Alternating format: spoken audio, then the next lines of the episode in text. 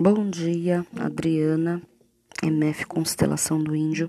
Vou falar um pouquinho aí dessa ferramenta, o Google Classroom, o que, que eu pude observar aí de ponto positivo e negativo no uso dessa ferramenta. Bom, primeiro ponto positivo foi a organização.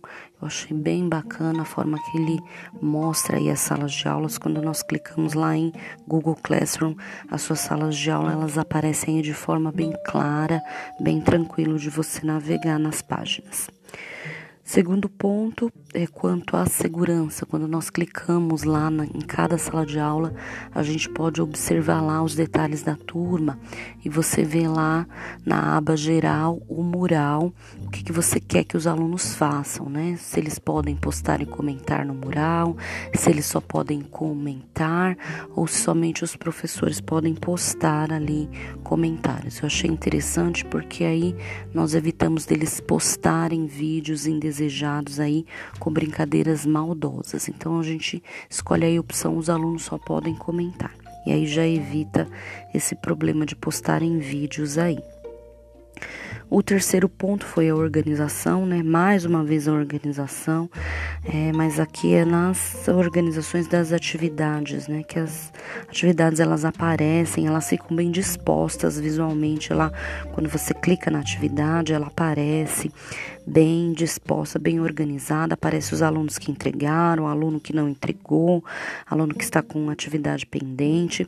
Aparece lá a sua atividade. Você pode consultar, é bem, bem interessante isso, bem organizado. Os pontos negativos, eu não sei se dizer se o ponto negativo é a ferramenta ou se sou eu, a professora que ainda não adquiri todas as habilidades necessárias para usar. Mas um ponto negativo que os alunos reclamaram é que eles não sabiam é, onde postar, o que fazer, como utilizar a ferramenta e como nós não temos acesso à página do aluno, como a atividade aparece para o aluno, não tem como aí a gente auxiliar, porque eu não sei qual é o termo, qual é a palavra utilizada, como é que a atividade está disposta, se é do lado direito, do lado esquerdo, então não tem como a gente direcionar o aluno se a gente não vê como é que essa atividade aparece para ele. O terceiro ponto aliás, segundo ponto negativo, é na hora de editar essas atividades, né? Porque quando nós formatamos, aparece a opção turmas. Então você faz uma atividade e seleciona todas as turmas que você deseja.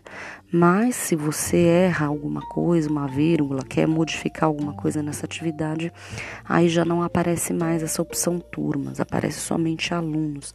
Então você tem que fazer essas edições, essas modificações turma por turma. Tem que abrir turma por turma e modificar. Isso eu achei bem chato porque você acaba perdendo um pouquinho de tempo com isso.